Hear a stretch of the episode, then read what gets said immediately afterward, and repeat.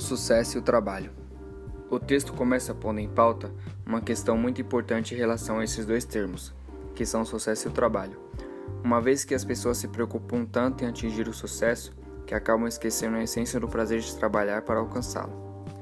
Valorizando não apenas o trabalho duro, mas principalmente o trabalho bem feito, o texto deixa claro que o sucesso é consequência do trabalho e que, por distorção da imagem do trabalho e do sucesso, os jovens profissionais acabam levando mais em conta investir seu dinheiro em meios materiais do que investir todo esse dinheiro em aprendizado e novas especialidades, como numa pós-graduação ou um curso de inglês, por exemplo. Algo que no futuro poderiam lhes trazer o dobro desses mesmos bens materiais.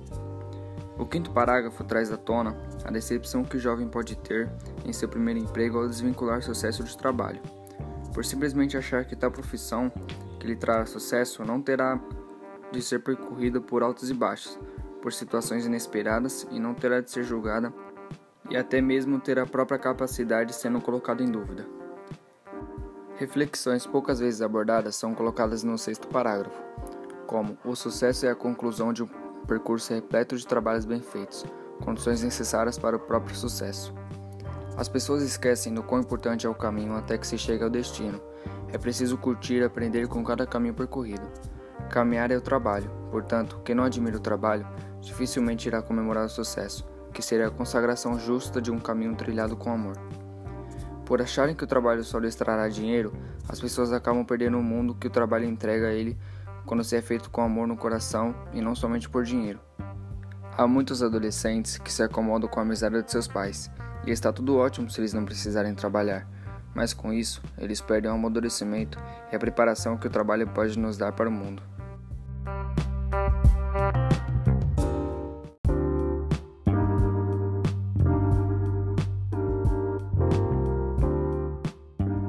Trabalho é vida. Será que você já parou para pensar o porquê de Deus ter criado o mundo em seis dias e descansado no sétimo? Ele construiu tudo: os planetas, os mares, os animais, a natureza e também os seres humanos. E no sétimo dia, parou para admirar a perfeição que ele havia feito e ver como tudo ia tão bem. Quando nós trabalhamos para resolver alguma dificuldade ou realizar uma de nossas metas, temos a chance de viver uma imagem semelhante ao do Criador, pois Deus nos criou para evoluirmos e contribuir na transformação do universo. E, ao trabalharmos, estamos fazendo a nossa parte no grande espetáculo da vida.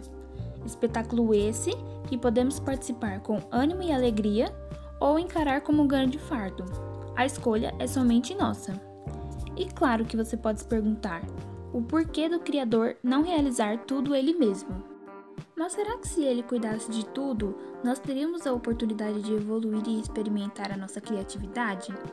Se ele agisse como um pai superprotetor que arruma toda a bagunça dos brinquedos espalhados do seu filho, não teríamos a chance de conhecer a nossa força interior e nunca cresceríamos como pessoas. Segundo Sigmund Freud, um dos maiores conhecedores da alma humana, a felicidade baseia-se no amor e no trabalho. Para ele, Realizar-se profissionalmente não é só uma forma de conseguir dinheiro, mas também um passaporte para viver feliz. No entanto, para muitas pessoas, o trabalho é apenas um sacrifício para garantir a sobrevivência e, em troca, um salário para pagar as despesas. Esse pensamento sobre o trabalho é muito limitado, pois fazer atividades que não te fazem feliz transforma nossa vida em um grande desperdício. Se pararmos para analisar, a natureza trabalha, os animais trabalham e até uma pequena abelha trabalha fabricando seu mel. E não consigo imaginar uma abelha reclamando da vida por esse motivo. Mas o ser humano acabou se distanciando tanto da sua própria essência que muitas vezes não percebemos que o trabalho é o caminho para acharmos a nossa vocação, o que nascemos para fazer.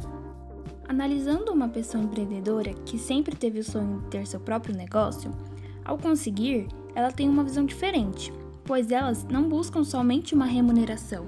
Buscam zelar, buscam sucesso, buscam se sentir competentes e é isso que as move.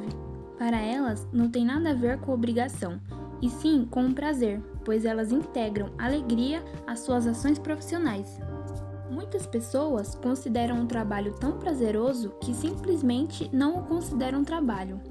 Você já se deu conta que alcançar a realização pessoal e profissional não significa obrigatoriamente mudar de profissão ou de emprego, mas mudar de atitude perante o trabalho?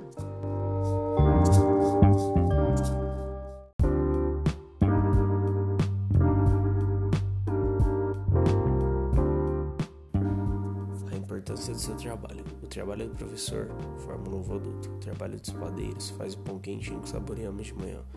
O trabalho do agricultor garante o nosso alimento. Aproveite e pense nisso. E o seu trabalho? Qual valor ele tem para o mundo? Cada profissional torna a vida de todos melhores. Cada um tem sua missão na sociedade. O trabalho permite a pessoa sentir a dimensão de sua importância para o próximo. Devemos educar nossos filhos de uma forma que não achem o trabalho apenas como uma fonte de renda, entendam que ele tem uma importância para a sociedade e até para si mesmo, como a realização pessoal de seus objetivos. Mas não devemos nos esquecer também que há uma vida fora dele Devemos ajustar a rotina do trabalho com as nossas vidas, percebendo o quão importante é o nosso trabalho, mas claro, sem esquecer que não podemos ser viciados em trabalhar, saber conciliar e tornar o trabalho algo prazeroso. Formigas e cigarras. Você é uma formiga ou uma cigarra? Na célebre fábula contada pelo francês Jean de La Fontaine no século XVII, formigas e cigarras jogavam em times opostos. Odiavam-se por serem espelhos da fraqueza alheia. A formiga, com sua dificuldade de desfrutar a existência, vivia sobrecarregada de trabalho.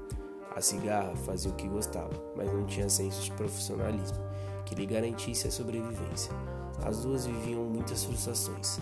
Em nossa sociedade, os executivos bem-sucedidos, as formigas, ficam morrendo de inveja das cigarras, que ganham pouco, mas curtem a vida. As cigarras, porém, também ficam morrendo de inveja dos executivos bem-sucedidos, que estão sempre subindo profissionalmente. As duas têm muito a aprender uma com a outra, em vez de morrer de inveja. Ninguém precisa ficar trocando farpas e ironias. Você se identifica mais com a formiga bem-sucedida ou com a cigarra feliz? Se você se vê como uma formiga, já pensou em trabalhar cantando? Se você se vê como uma cigarra, então que tal profissionalizar-se em uma arte de cantar? Integrar competência e prazer fará com que o profissional aproveite cada minuto de seu trabalho. Esse é o grande desafio para quem pretende ser a alma do negócio.